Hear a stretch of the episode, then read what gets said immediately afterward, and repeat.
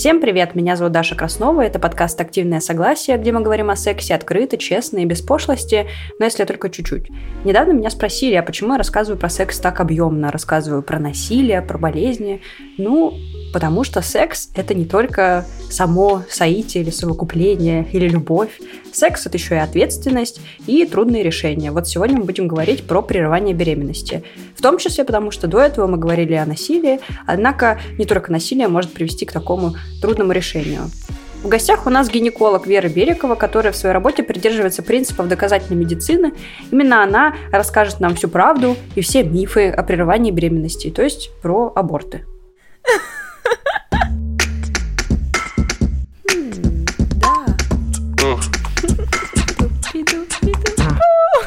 Что? Это секс. Страсть.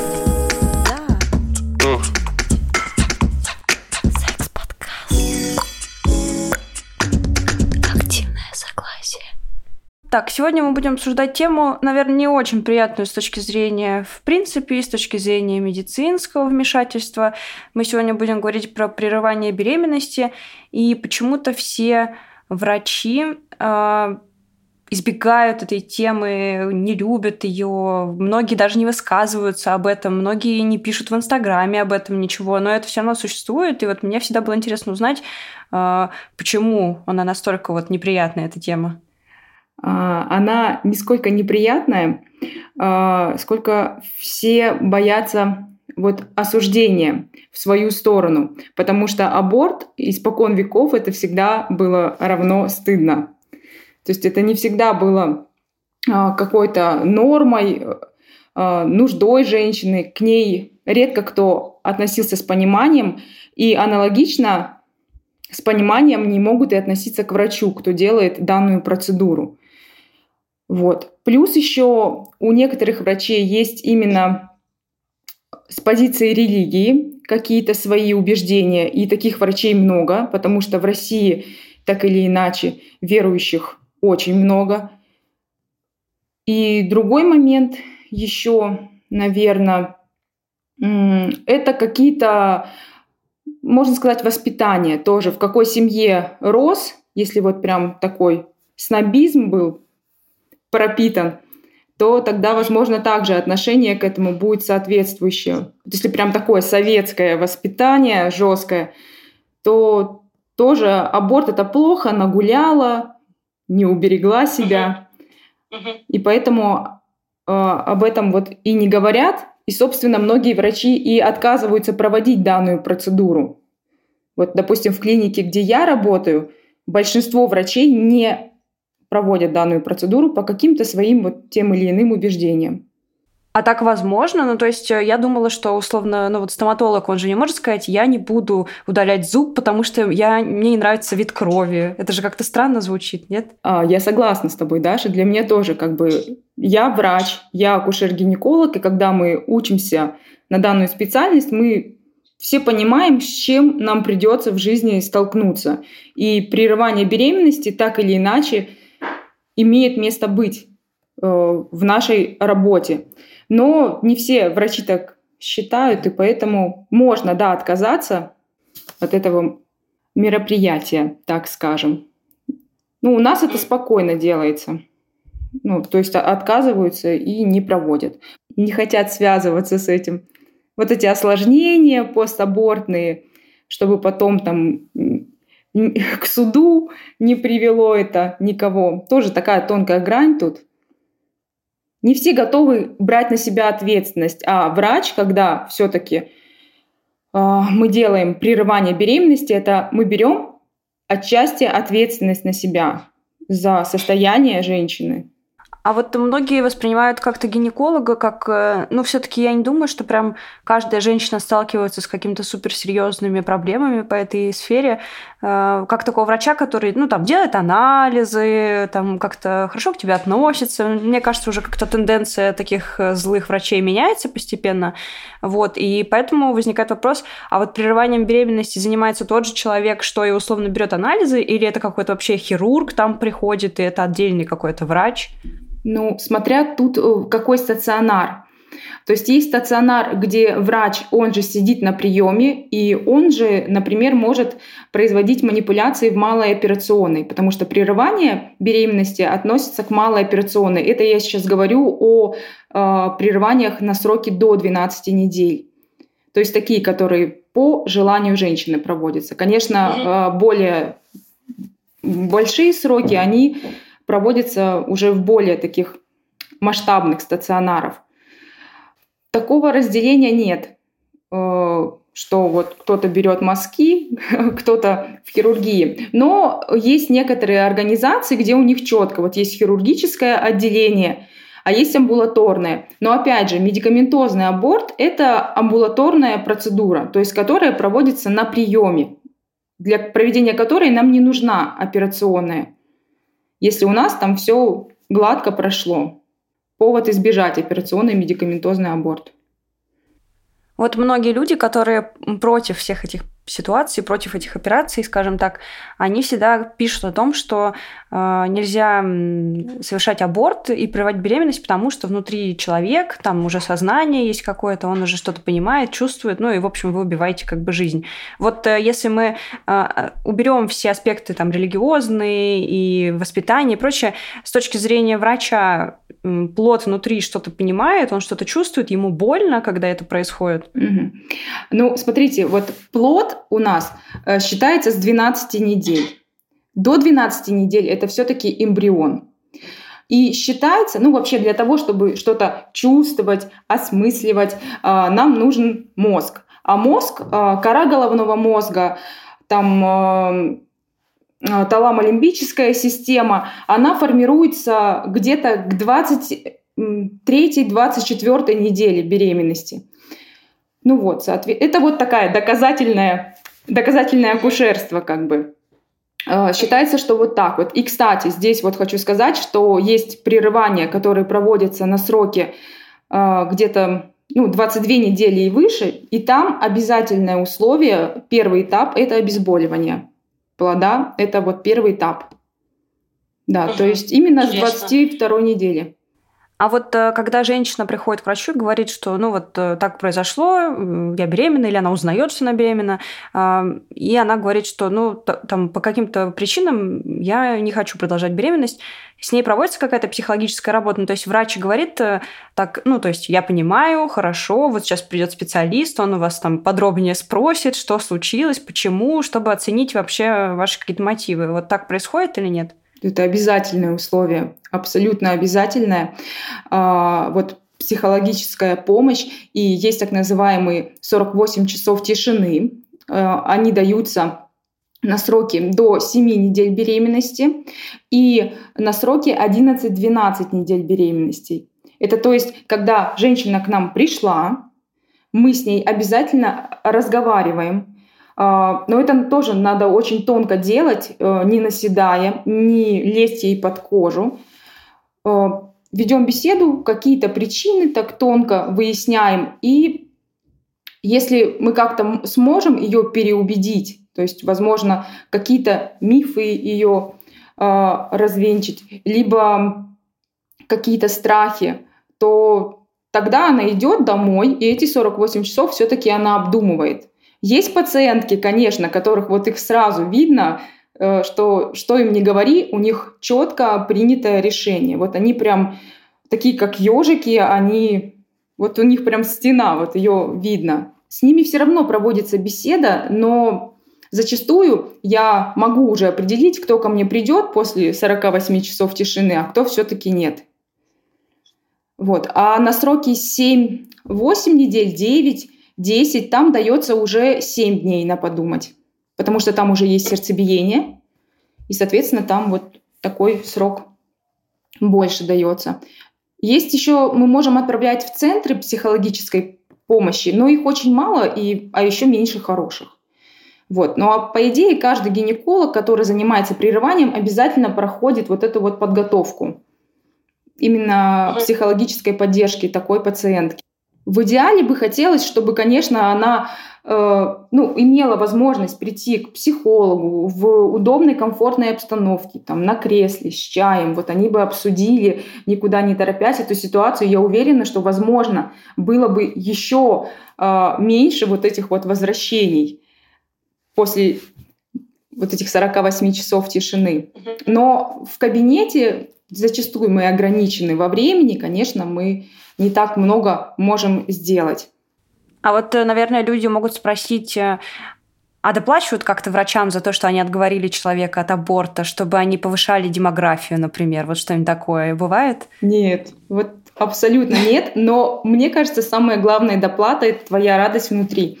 Потому что это правда, ну прям радуешься, когда у тебя получилось, и такой, ох, все, сделал дело такое прекрасное. Это, это внутреннее ощущение, это, мне кажется, лучшая награда для каждого доктора. А, вот причины для такого решения могут быть разные. Ну, то есть э, иногда это просто страх, например, из-за какой-нибудь там молодости или из-за неопытности, или из-за страха операции, там, беременности, всего чего угодно, родов. Но бывают причины, ну, такие довольно тяжелые. Например, человек находится в плохом материальном положении, или человек пережил насилие, и это нежеланный ребенок. Вот э, бывает ли такое, когда человек говорит, ну, вот так вот произошло, и доктор такой говорит сразу же, типа, ну, вот условно, если это было насилие, даже нет вопросов, я тебя не, об, не отговариваю, ну, там, твое право. А вот э, если это, например, любимый человек, и она там просто боится, то у доктора больше шансов, что вот он отговорит, как-то поменяет мнение, и женщина оставит э, ребенка. Ну, от любимого человека, конечно, э, больше шансов, что как-то ее решение изменить, потому что насилие, во-первых, о нем скажут доктору единицы. Ну, мы все знаем, да? сколько насилия утаивается, домашнего, не домашнего, тем более. Все вот это в своей тайне, поэтому это, ну, очень, думаю, но у меня такого не было, я думаю, что у меня, наверное, не было вообще, в принципе, пациенток по, после насилия, но я не могу это сто процентов утверждать. Ну, по крайней мере, никто из них мне а, такой причины ни разу не говорил. Вот. А, я честно скажу, что а, я не знаю, как я бы поступила, а, потому что чтобы понять человека, как говорится, надо надеть его обувь и пройти в ней. Поэтому как я могу ее ну, в чем-то убеждать, что все будет хорошо, когда человек, во-первых, в психологическом потрясении, это стресс, неизвестно, как в дальнейшем он на ней отразится. И тут еще вторая такая ситуация, второй стресс для организма, такой мощный, потому что беременность это всегда стресс, так или иначе, пусть это физиологическое состояние, но все равно происходит перестройка всего. И я не знаю, э, Думаю, что, честно, в такой ситуации я бы вряд ли как бы настаивала прям на сохранении, я бы приняла э, желание все-таки пациентки. Если бы это реально вот как насилие где-то на улице, неизвестный человек, потому что ну, тут как-то сложно уговаривать, оставить. Угу. А вот бывает такое, что сам врач предлагает прервать беременность, например, по каким-то медицинским показаниям. Вот если такое бывает, было бы интересно узнать, что это за такие потенциальные показания, что это за болезни, например. Вот. А, да, конечно, такое есть. И, в принципе, встречается достаточно часто. В общем, есть э, осложнения со стороны плода, и со стороны матери. Со стороны плода это зачастую врожденные какие-то аномалии э, развития, хромосомные заболевания, э, которые, допустим, несоизмеримы с дальнейшей жизнью, либо они ее очень будут ограничивать. У Михаила Турецкого, у него есть дочь Наталья, и у нее, у, у, у плода обнаружился синдром Дауна. И она об этом как-то рассказала вот, массово. И ее, кстати, что она, она сделала прерывание в итоге, и на нее очень много осуждения пошло. Это вот с чего мы нача- начинали, что вот это правда, осуждение было, хотя это ее выбор. А люди, вот консерваторы, они любят осуждать всех вокруг. Вот они стоят на защите эмбриона, на защите плода, но потом, когда рождается человек, они уже все отходят. Человек уже дальше остается со своей мамой или папой, всеми вместе. Вот, им уже никто не помогает. из тех, кто их ранее там как-то мог порицать.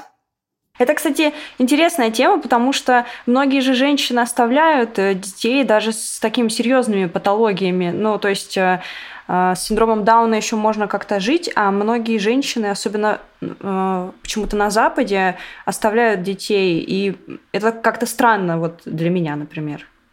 Ну, на Западе они вообще очень такие сердобольные, они и если, может быть, кому известно, они и наших вот бездомных животных, которые из приютов берут обычных беспородистых, есть такая практика, что вот перевозят туда, не говоря уже вот о различных инвалидов, а, которые находятся в домах малютки, потому что многие из них отказники, угу. в Европу, в Америку их э, легко удочеряют, усыновляют. Почему-то там вот именно славится этим люд. Не знаю, с чем это связано, честно, но у них вот это есть. А, и, кстати, вот эм, именно дочь турецкого осудила Эвелина Блёденс. А, у нее же сын тоже с синдромом Дауна. И вот mm-hmm. она ее сильнее всех вот так вот порицала за это. Хотя, э, ну, правда, это выбор каждого, и в этом ничего осуждающего не может быть, потому что женщина понимает, что только ей в последующем с этим жить, с этим ребенком, а, за ним ухаживать, его обучать. И не каждая готова на это. Потому что одна может быть сильна духом, а другая нет. И это не значит, что одна хорошая, а другая плохая. Вовсе нет. Просто вот они такие разные и каждый берет на себя по мере своей, своих возможностей. А вот э, со стороны матери какие могут быть такие вот э, изменения в организме, которые несовместимы с беременностью? Э, зачастую это тяжелые такие заболевания, как сахарный диабет э, с нефропатией. То есть это не каждый сахарный диабет. Нет, сахарный диабет прекрасно они рожают, но вот есть с тяжелыми осложнениями. Это тяжелые заболевания внутренних органов, то есть почечная недостаточность, э, заболевание печени такое, как цирроз. Это активная форма туберкулеза.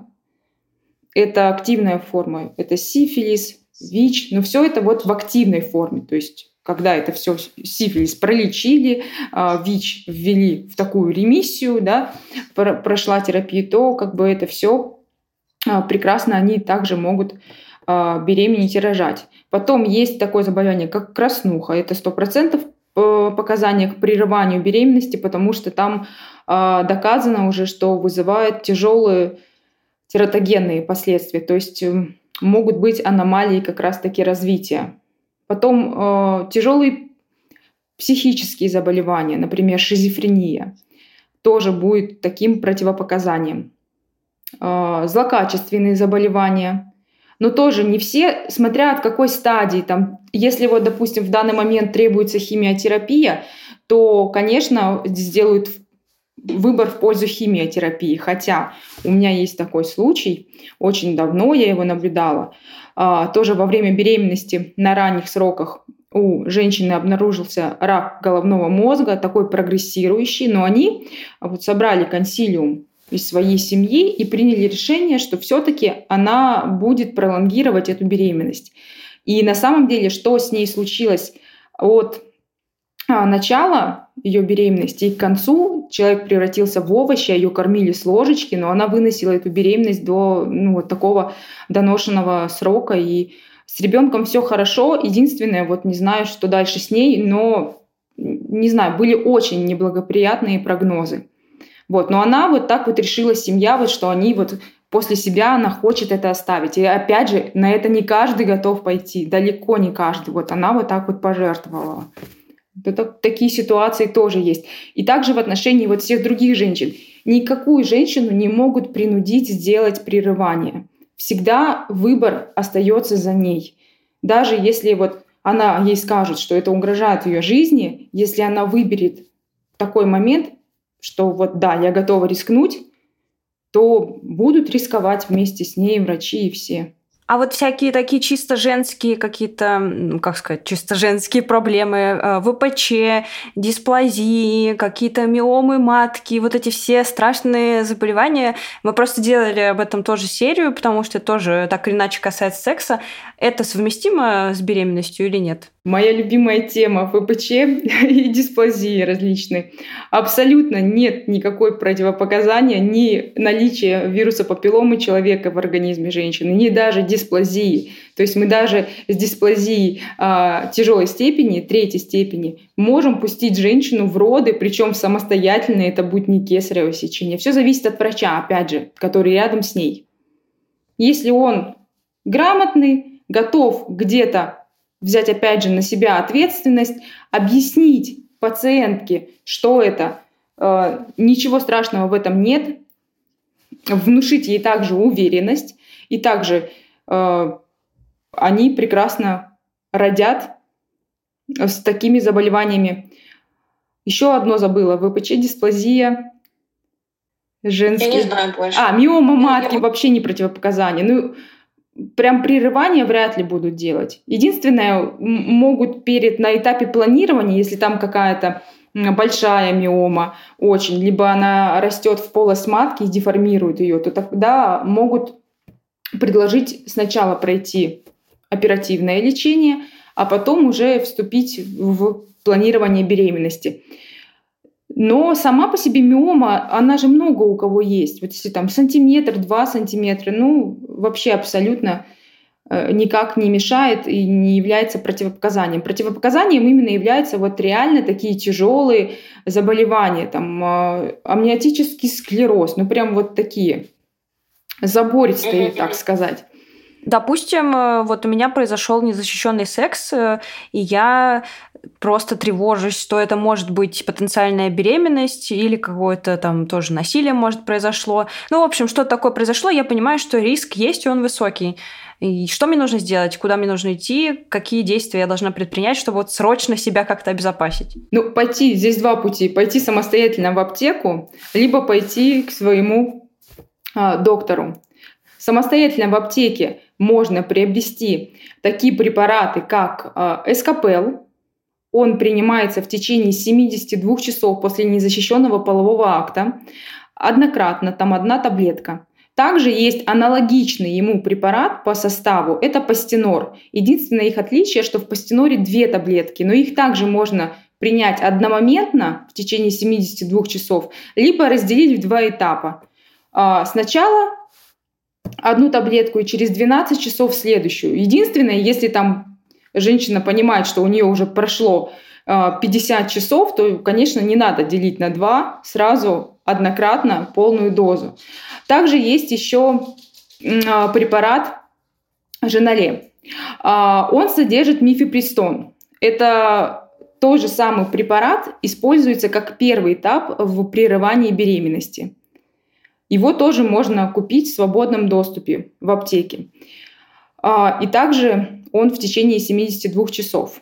Что такое, если а, более продолжительное время прошло, допустим, прошло там 4 дня уже, то тут а, это уже обязательно надо пойти к врачу. Тут можно поставить внутриматочную спираль. Ее можно ставить и не рожавшим девушкам. Буквально сегодня мне ставила спираль пациентка, которая ранее не рожала, и все у нее прекрасно прошло. Вот. И у нас в России нет этого а, препарата. Это препарат Двелла, он есть в Европе. Он тоже действует в течение вот пяти дней после незащищенного полового акта. Его можно использовать. Только, то, то есть это 120 часов от момента незащищенного полового акта. Вот это такие экстренные меры контрацепции.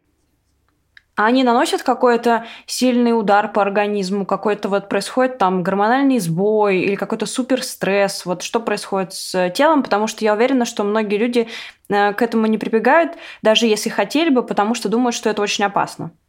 Ну, начну с того, что опаснее, наверное, все-таки э, незапланированная беременность, особенно если потом в последующем делать прерывание. Вот, поэтому лучше себя обезопасить этим. Э, это абсолютно безопасно.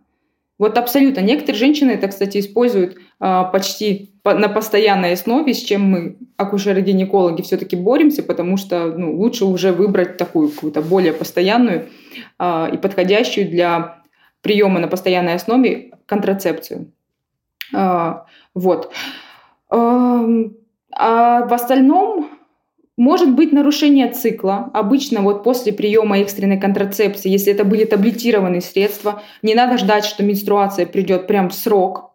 То есть она легко может прийти так попозже, но женщины всегда начинают сразу переживать, бегут, делают УЗИ. Кстати, УЗИ сразу делать не надо, лучше сдать гормон ХГЧ. Это кровь сдается. Более информативно в целях установки беременна ты или нет. И в остальном еще могут быть кисты на яичниках, но это такие функциональные, которые в следующую менструацию они уже пройдут. Вот, такое тоже может быть. При установке спирали, ну, никакого гормонального там сбоя не будет, особенно если это обычная спираль, не содержащая гормон. Переходим к самим видам прерывания беременности. Мне интересно, чтобы ты рассказала, какие они бывают и на каких сроках они используются. Вот так. А, ну, традиционно это есть а, медикаментозные и хирургические. А медикаментозные, они, как и хирургические, можно использовать и те, и те на самом деле на любых сроках беременности. Вот прям правда, на, на любых. А, тут зависит от того, насколько там ну, разные ситуации бывают иногда.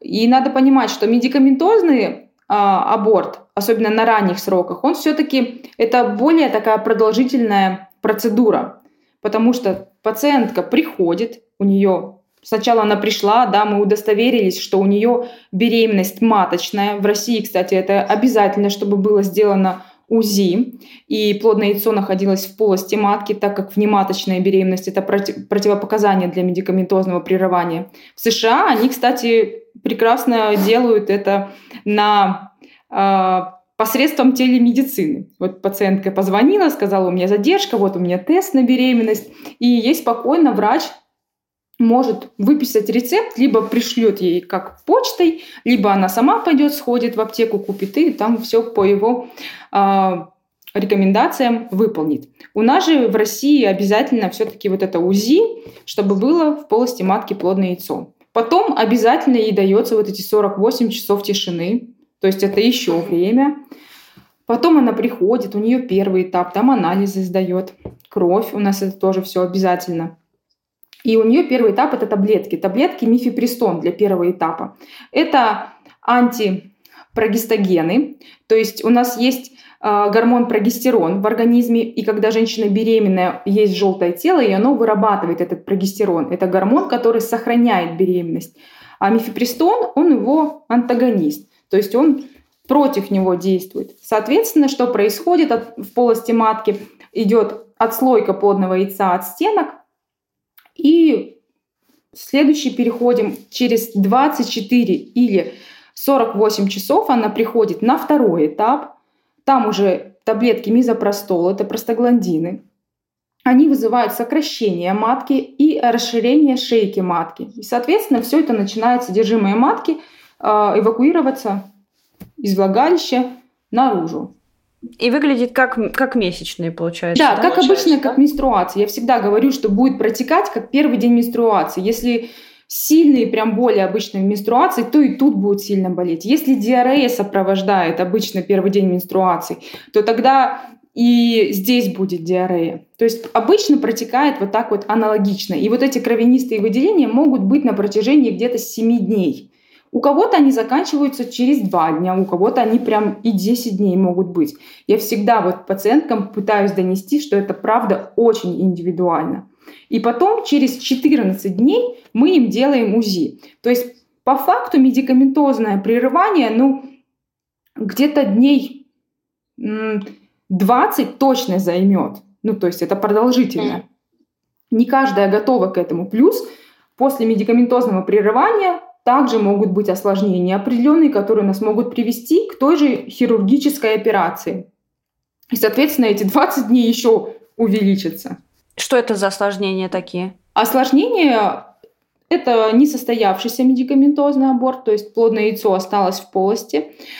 а, либо остались остатки какие-то плацентарной ткани, либо еще очень часто происходит гематометра. Это когда в полости матки скопились вот эти кровянистые сгустки, они не успели выйти наружу, потому что шейка, например, быстро закрылась. И они там и лежат. А кровь это всегда повышенный риск инфекции. И такое состояние требует эвакуации содержимого. Но, опять же, я лично стараюсь всегда это сделать максимально консервативно, то есть таблетированно, но иногда приходится все-таки прибегнуть э, к помощи вакуум аспирации. Вакуум аспирация это, кстати, э, вот как раз-таки хирургический метод прерывания. Он может использоваться на любых сроках. Проходит под внутривенным обезболиванием, но а, женщина имеет право отказаться от него. И опять же, сравню с Америкой. В Америке многие женщины отказываются от внутривенного наркоза и делают это вот, можно так сказать, на живую. И у меня, кстати, была такая пациентка тоже, но она чисто из экономических побуждений, потому что все-таки uh-huh. анестезиологическое пособие, оно всегда ну, такой существенный объем материальных затрат имеет. Uh-huh в полость матки вводим такую трубку, и она как пылесосом вот прямо так вот берет и высасывает содержимое, да.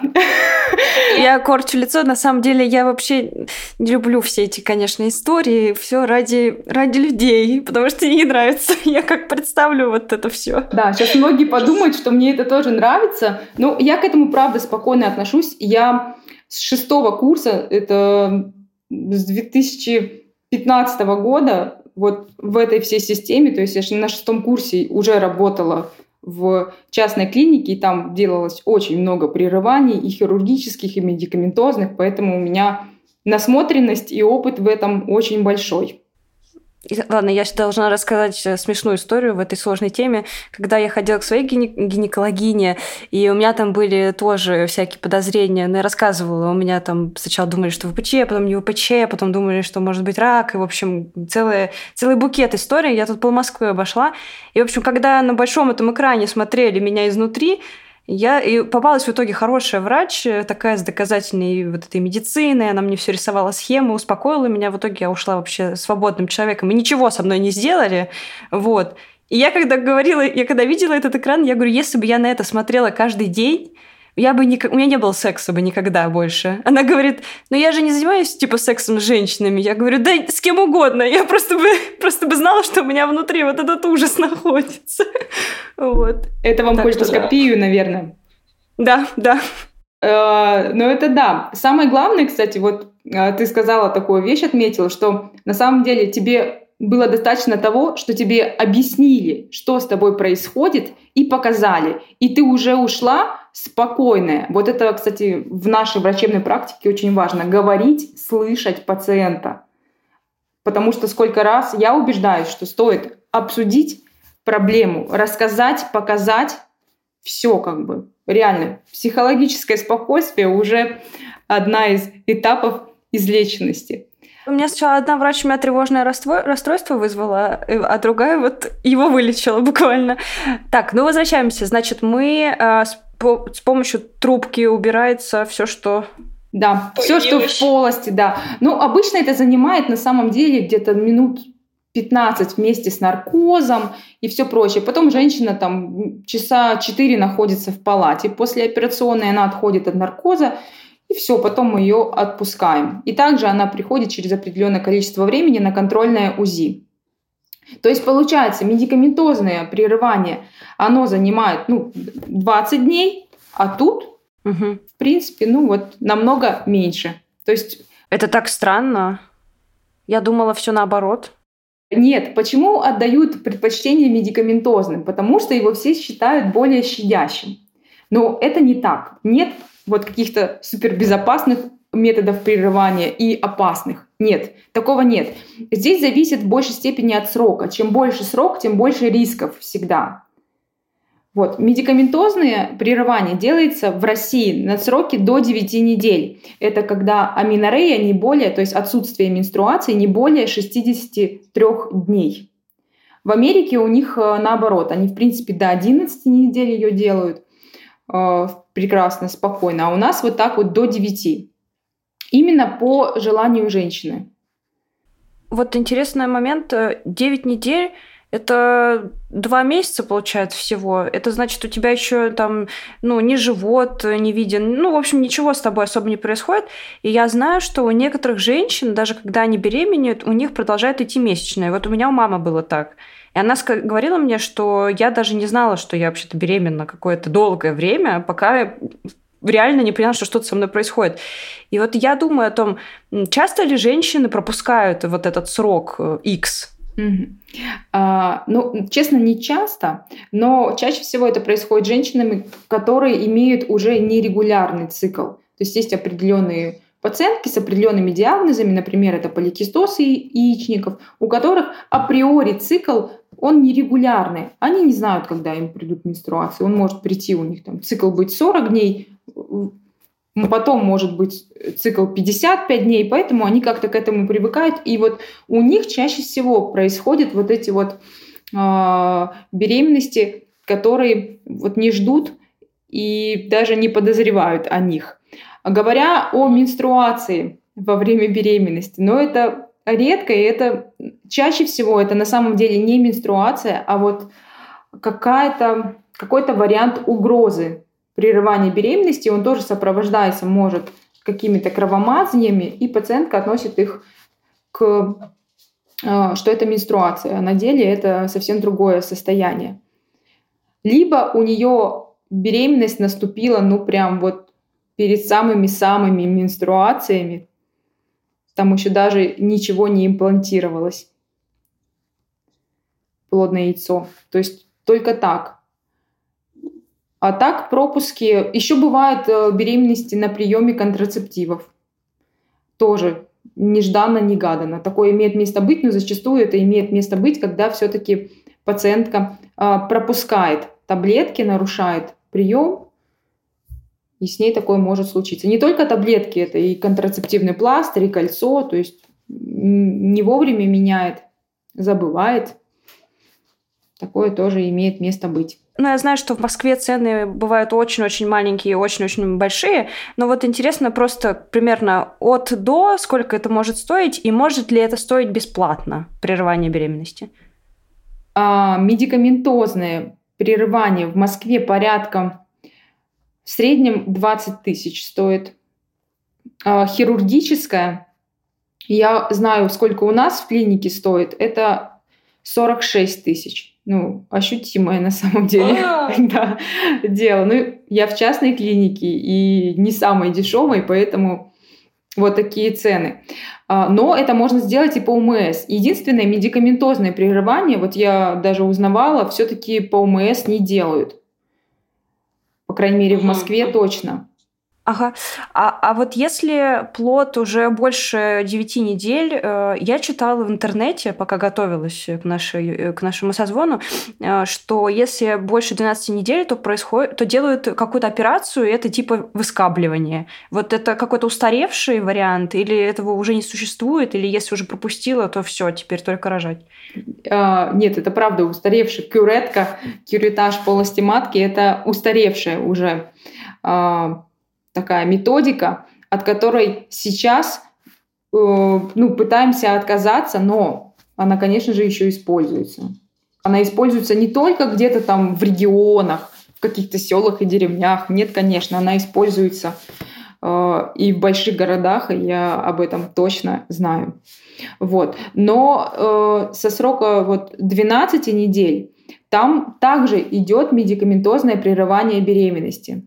Также теми же самыми препаратами. Там только несколько другие схемы, ну также мифипрестон, потом мизопростол, но там немного по-другому. Вот. Но только это проводится не так вот, как пациентка пришла на прием, а нет, она находится в стационаре. Вот. И до 22 недель это все вот так вот проводится. А с 22 недель, как я ранее говорила, там уже некая этапность идет. А, там идет сначала обезболивание, именно плода. Потом ему, ему вводится препарат, который э, производит остановку сердечной деятельности. И потом ей также дается мифепристон и мизопростол, то есть активирует родовую деятельность. Женщина рожает. Единственное, там в, в определенный момент ставит эпидуральную анестезию. Это обязательное такое условие. И все. Вот так вот проходит. То есть по факту он на каждом сроке медикаментозный. Ужасно. Звучит, конечно. Но есть еще более ужасные вещи.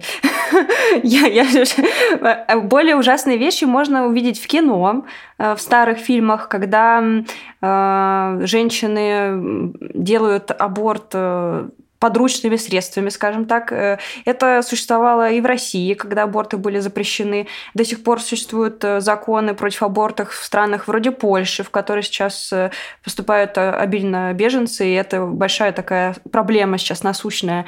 А, и вот есть всякие, ну, там, способы, условно, что-то в себя засунуть, да, или там налить какой-нибудь лимон, еще что-то, ну, вот такие народные какие-то средства. во влагалище, чтобы он пророс.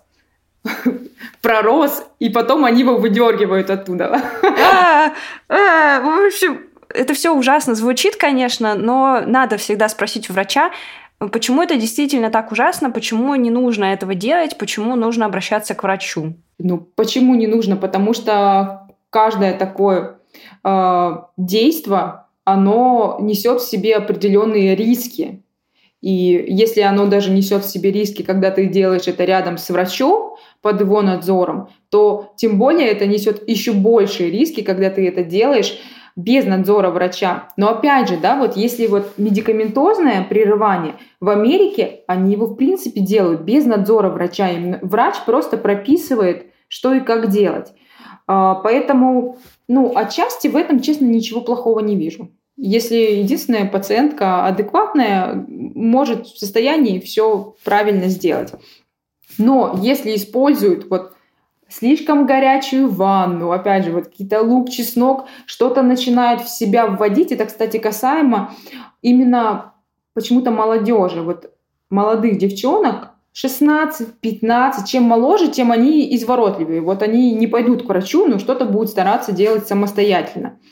Хотя, кстати, до 15 лет у них э, возможно вот это прерывание даже и на больших сроках беременности. У них вот до 15 лет в российском законодательстве это прописано. Вот. Э, любое прерывание грозит нам кровотечением, воспалением органов малого таза. Э, и если ты это делаешь самостоятельно, то риски еще больше. А кровотечение э, акушерское это очень такая вещь непредсказуемая. Там можно потерять уйму крови за очень малый промежуток времени. И, кстати, а, в Америке, опять же, обращусь к ней, был такой случай, а, что пациентка, а, ей 16 лет, было, она сделала медикаментозное прерывание. Там, правда, было все медикаментозно, все как бы с врачом. Но врач ей дал рекомендации после второго, второй вот дозы, по-моему, мизопростола, что она там приходит на контрольное УЗИ спустя какой-то период времени. А у нее были кровянистые выделения. И в одно утро у нее началось кровотечение. Никто не знает, почему она... Ну, а вот она себя чувствовала не очень хорошо. Но ее молодой человек просил ее, давай обратимся к врачу. Она все, нет, нет, не будем обращаться к врачу. И что? Вот пришел парень, он ушел на работу, с работы пришел и обнаружил ее мертвую в ванной. Она умерла от большого кровотечения.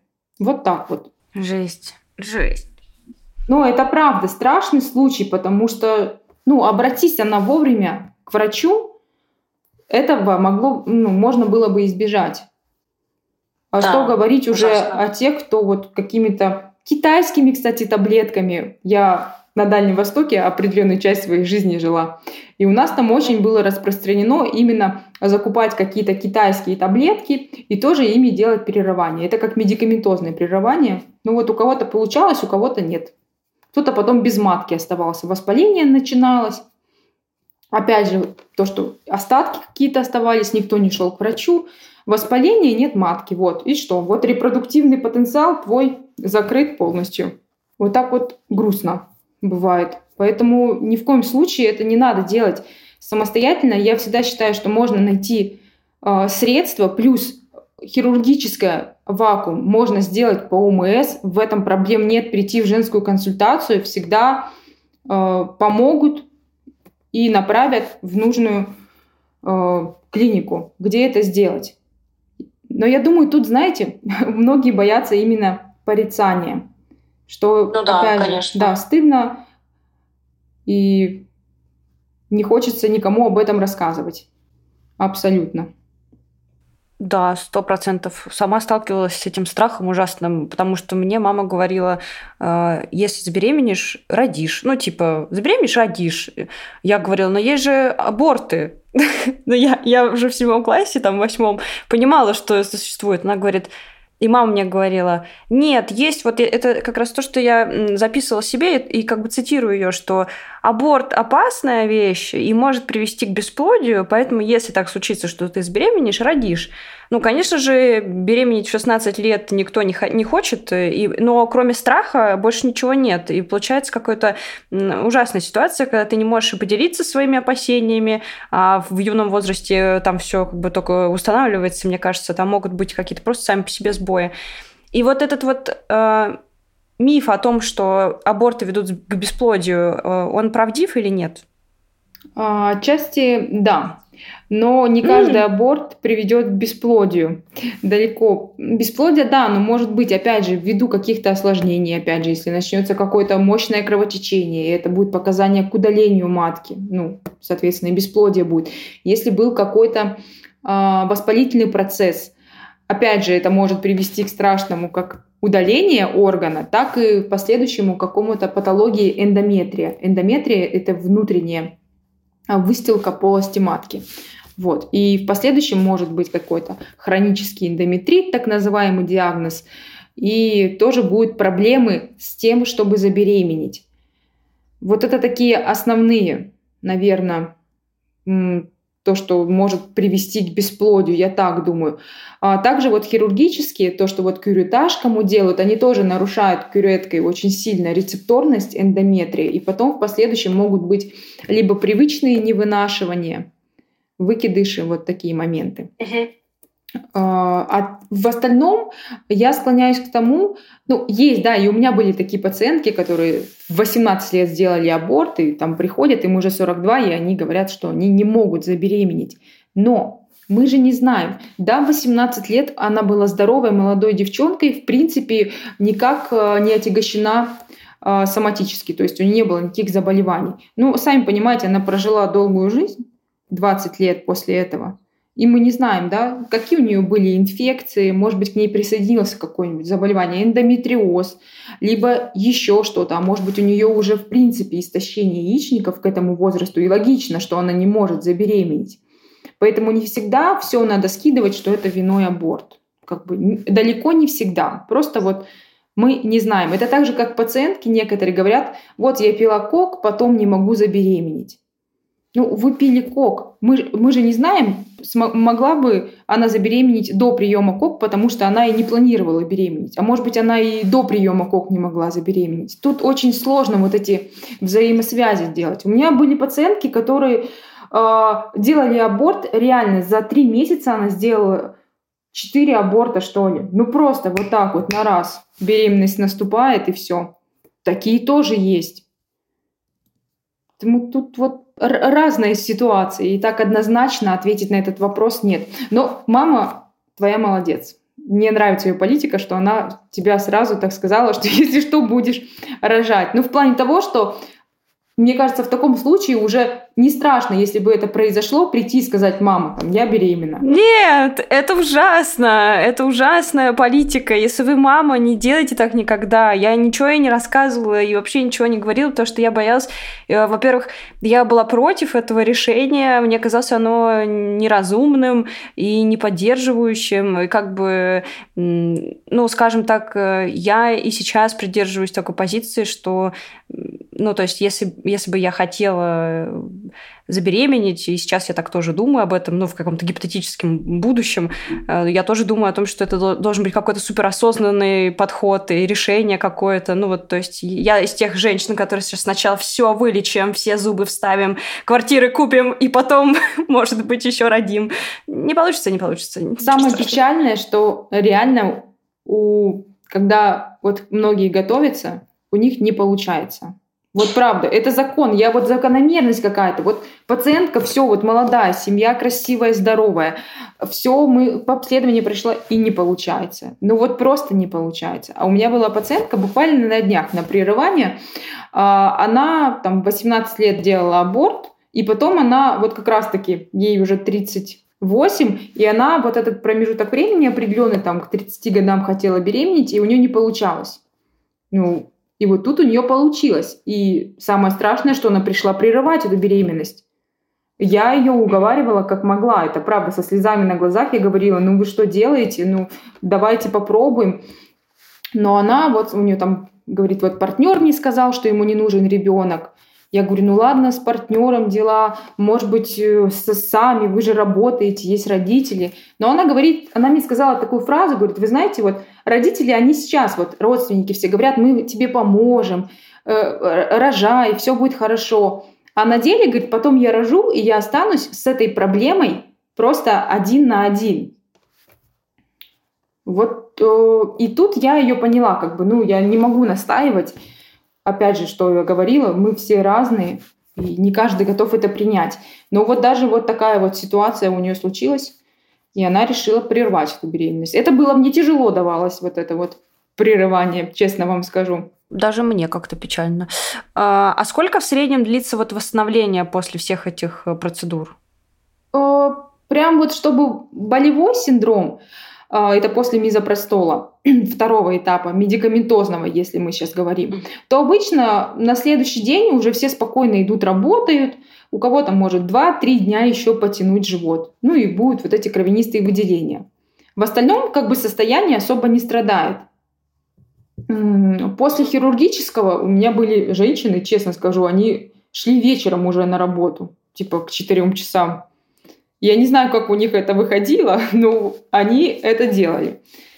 Вот. Но также обычно вот 2-3 дня вот прям полное такое восстановление, уже что ты можешь активней, активной жизнью жить, то вот где-то вот так вот. А если полностью, то я всегда говорю, что вот дождитесь, придут менструации после этого всего дела, и вот тогда вот все прям будет уже хорошо.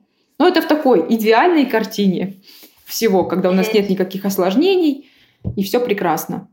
Вот э, в фильмах и даже в Инстаграме, если почитать всякие блоги, если кто-то с этим сталкивается, э, прерывание беременности женщины преподносят как такую очень большую трагедию.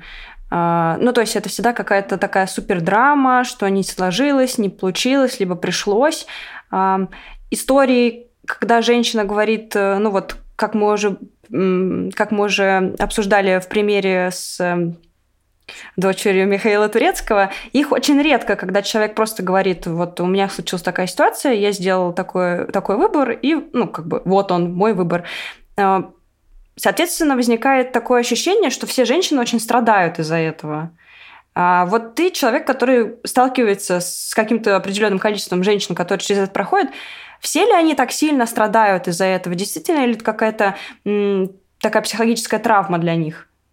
А, ну, наверное, а, психологическая травма отчасти это для многих, для большинства. Но чтобы прям страдают, страдают, конечно, не все. Ну, опять же, да, многие могут не показывать этого. Есть такие железные леди, они все спокойны. Кто-то более эмоциональный, да, я вижу, у них и слезы есть, и прям мы долго вот э, разговариваем очень.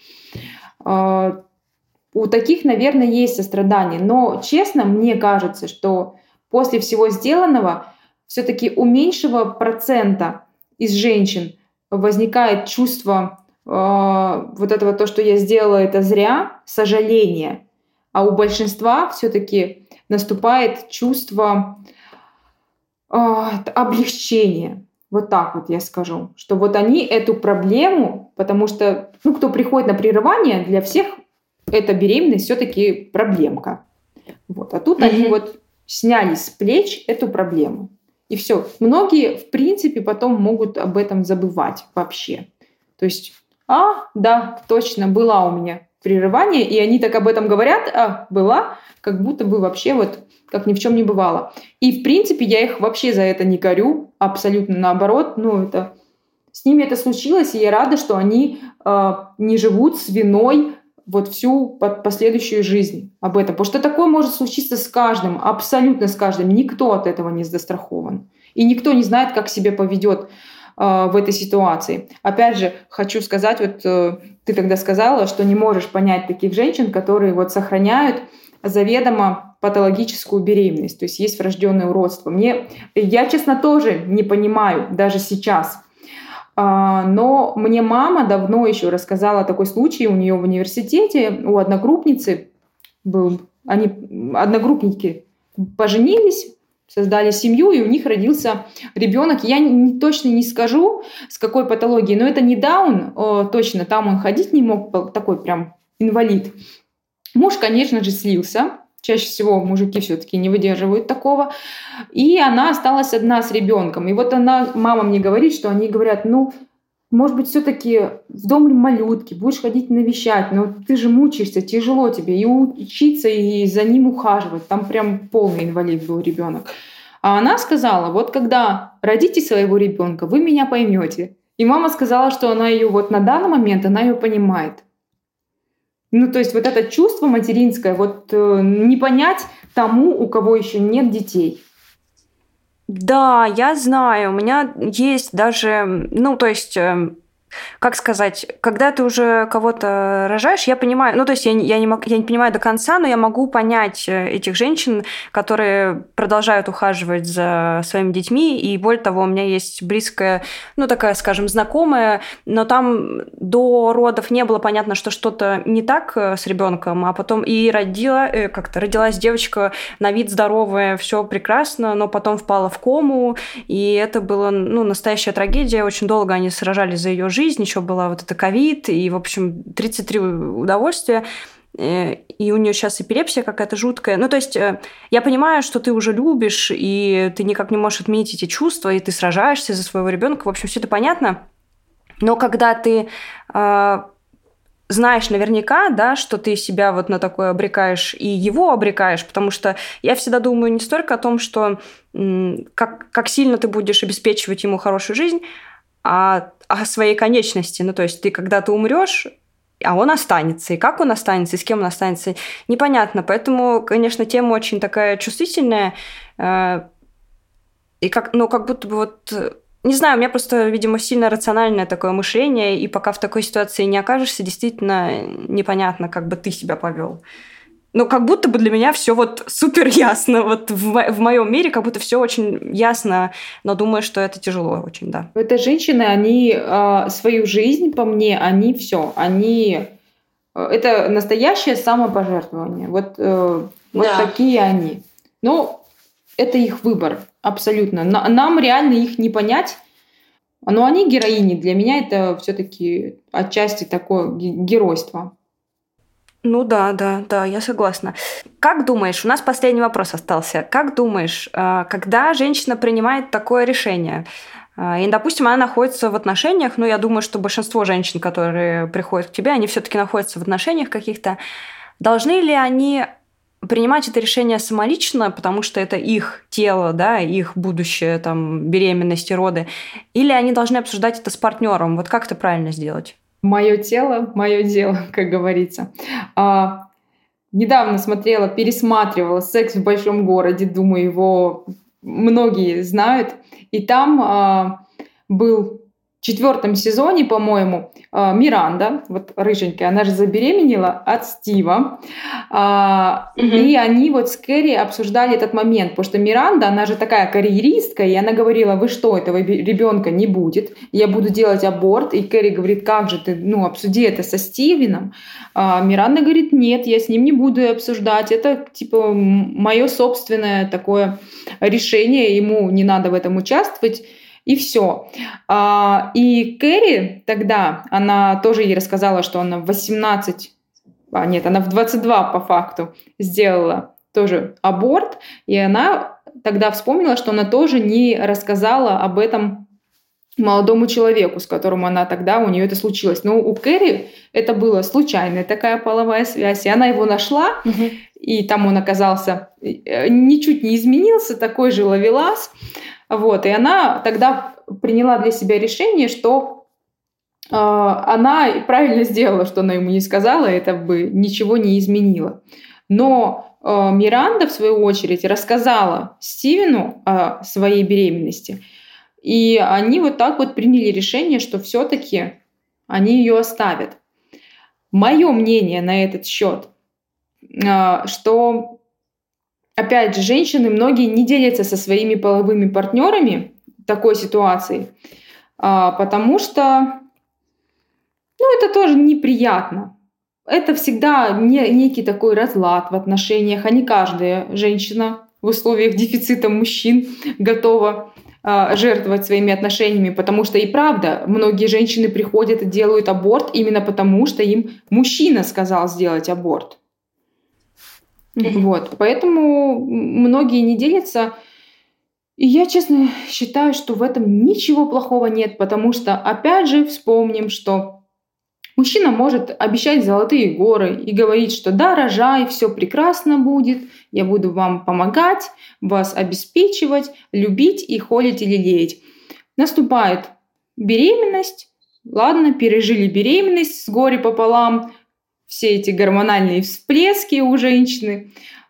Она родила, а когда женщина рожает, но это правда, это сложный этап в жизни каждой пары. Ну, потому что появился некий третий человек, кого жена уже, ну или там девушка, да, больше любит, чем мужчину. И, соответственно, часто э, мужчины также великолепно уходят из такой семьи. И женщина остается с ребенком одна. А, и все опять на ее плечах. Поэтому, ну вот смысл говорить об этом мужчине. Мне кажется, вот, ну, если есть такие пациентки, вот у меня одна была, она говорила, что э, она не хочет вот рожать, говорит, потому что я хочу рожать мужчине. Вот у нее такая политика, и надо родить именно мужчине, но не себе. Но угу. у меня немного другое мнение на этот счет. Ну, рожать нужно вообще не, не мужчине, а в принципе вот э, когда встречаешь человека, и, в принципе, тебе хочется увидеть подобие вот и себя отчасти, и часть мужчины вот в ком-то другом маленьком. Вот тогда это желанная такая беременность, а не просто, что родить кому-то. Ну или кто-то рожает для себя, тоже имеет место быть.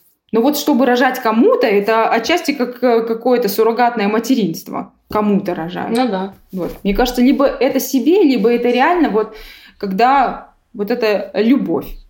А как думаешь, э, может быть, это как-то объясняется научно, почему у одних женщин запускается эта программа материнства и размножения? Ну вот в какой-то момент у многих женщин наступает такое время, когда они такие, все, мне нужно рожать, я хочу рожать, я буду мамой, и это уже меняется полностью человек, и ты даже не успеваешь заметить, как из твоего друга, с которым ты тусовался, возникает вот эта вот новая какая-то роль. А у некоторых не включается вот эта история. Почему так происходит?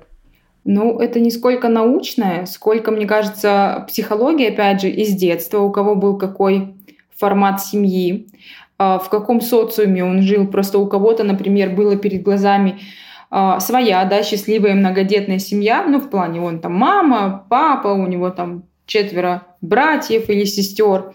И, соответственно, часто такие дети тоже э, хотят иметь вот большую семью, но не все. Кто-то наоборот.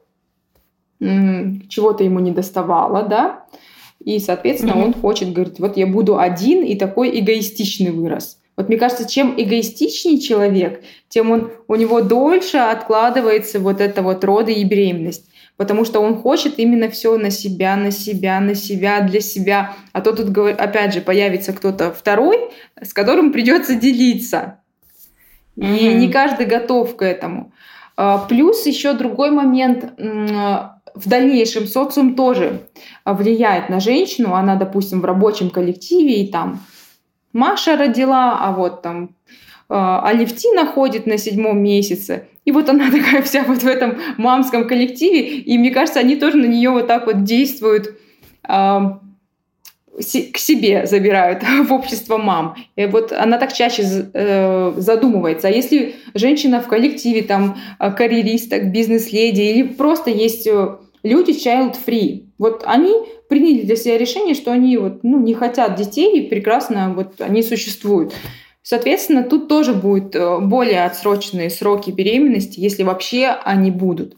Поэтому вот очень социум влияет. Иногда есть такие тоже, которые подвергаются очень сильно мнению своей родни, там, родня в определенном возрасте. Говорит, тебе тридцатка уже, ты еще не родила, как ты вообще живешь? А, доктора прекрасные, вот эти старородящие, что пора, э, в роды все вылечат, а, беременность всему голова, тоже могут, ну, правда, как-то внести свою лепту. Поэтому все зависит вот от человека, от того, какая личность, в каком он коллективе обитает в данный, в данный период времени. Потому что, правда, когда коллектив много детей, ты сам такой к этому близок. А если не близок, то уходишь из этого коллектива. Даже можно заметить, что э, женщина как дружат, если там в 22 года, допустим, она дружила там, с Лизой Катей, у них потом появились детки, она чуть-чуть перешла уже на другую сторону, с другими девчонками, потому что у них интересы общие. Она там хочет гулять, в ночной клуб, э, в бар сходить, а Лиза с Катей-то уже не могут ее поддержать. И постепенно вот они по чуть-чуть, по чуть-чуть отдаляются. Вот. Ну, mm-hmm. либо Катя и Лиза ее, наоборот, к себе в общину. Тоже такое может быть. Завершу эту серию так. Только вы знаете, какие решения принимать в своей жизни и как ее проживать. Только вы несете за это ответственность. Если вам трудно или произошло какое-то тяжелое событие, смело просите о помощи. Обращайтесь к специалистам, например, к психологам или врачам, которые смогут развеять ваши сомнения на тот или иной счет. И будьте счастливы. Всем удачи, всем пока-пока. Встретимся в следующий понедельник. Рассказывайте о наших сериях друзьям и ставьте 5 звездочек, пишите отзывы исключительно позитивные активное согласие.